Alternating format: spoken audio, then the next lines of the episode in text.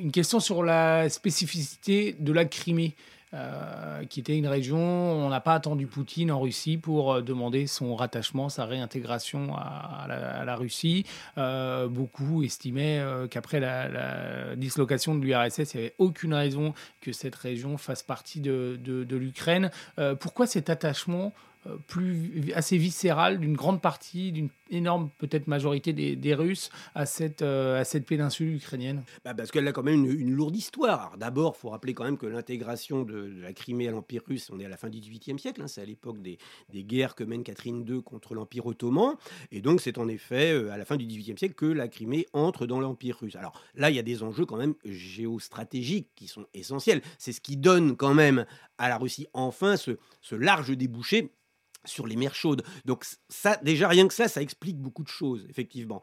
Alors maintenant, effectivement, on peut considérer que quelque part la Crimée donc n'était pas un territoire ukrainien en tant que tel. On va, dire ça comme ça. On sait qu'il l'est devenu euh, seulement en 1954 par une sorte de, tour de passe-passe euh, administratif, mais à une époque où de toute façon la question d'une Ukraine un jour indépendante ne se pose pas. Donc ça s'est fait, je dirais, sans qu'il y ait en effet euh, d'arrière-pensée, sachant qu'en plus quand on fait ça en 1954, c'est au moment justement du tricentenaire du fameux traité de Périoslave. Mais alors, l'interprétation qu'il faut en faire, puisque nous sommes à l'époque euh, de Nikita Khrouchtchev, c'est que dans la tête de Nikita Khrouchtchev, c'était rappelé qu'en fait, en effet, en 1654, l'Ukraine était devenue russe. Les, petits Russes, pour utiliser une expression qu'on utilise pour les Ukrainiens, étaient revenus dans le giron sous la protection du grand frère. Et donc, euh, voilà, donc la Crimée, euh, bah oui, autour de prolongement de, ce territoire. Voilà, évidemment. et, lorsque, par contre, en effet, ça c'est intéressant, euh, se déroule l'épisode de la première République ukrainienne, donc en 1917-18, quand ça commence en 17-18. À ce moment-là, en effet, la Crimée est considérée comme devant faire partie, en effet, de, l'Ukraine. Bah, c'est-à-dire qu'il y a une logique territoriale, hein, effectivement, puisque l'Ukraine est entre la Crimée et la Russie. Et la question ne se pose pas trop, sauf que, bah, sauf que évidemment, comme on est dans une guerre civile, euh, les choses vont pas tourner tout à fait de cette manière-là.